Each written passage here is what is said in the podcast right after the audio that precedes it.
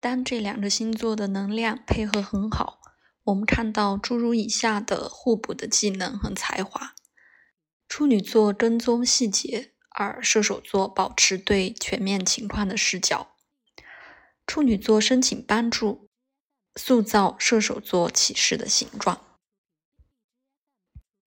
同样的，因为处女座不愿冒险，直到所有的细节被检查和确认过。处女座能缓和射手座过早的信心剧增的倾向，完全被巨大的可能性迷住，但经常忽略了实际的事实。实际上，处女座和射手座都和改进相关。处女座仅仅把注意力放在更直接和更狭窄的地方。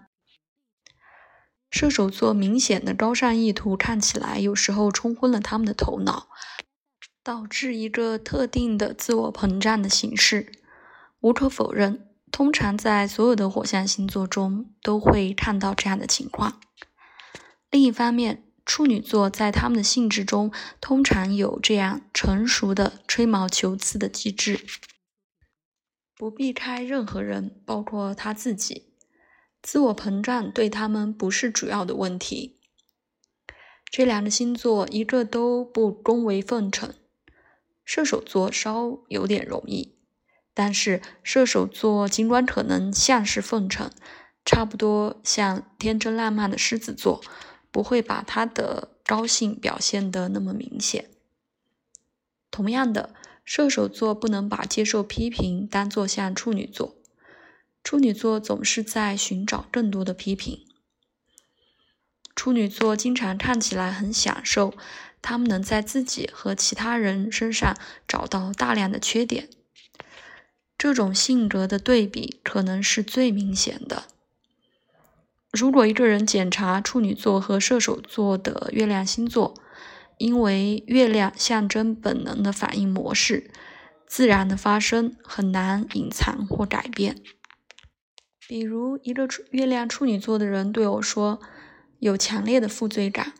让他们敞开心扉，设想任何批评可能都是有效的。月亮射手座的人本能反应则是超越细节，尽可能避免看到事实。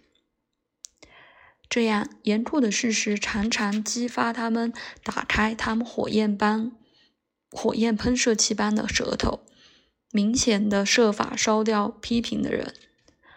换句话说，像所有火象星座的月亮。他们倾向得到即刻和攻击性的防御，有时候过后会后悔自己的行为。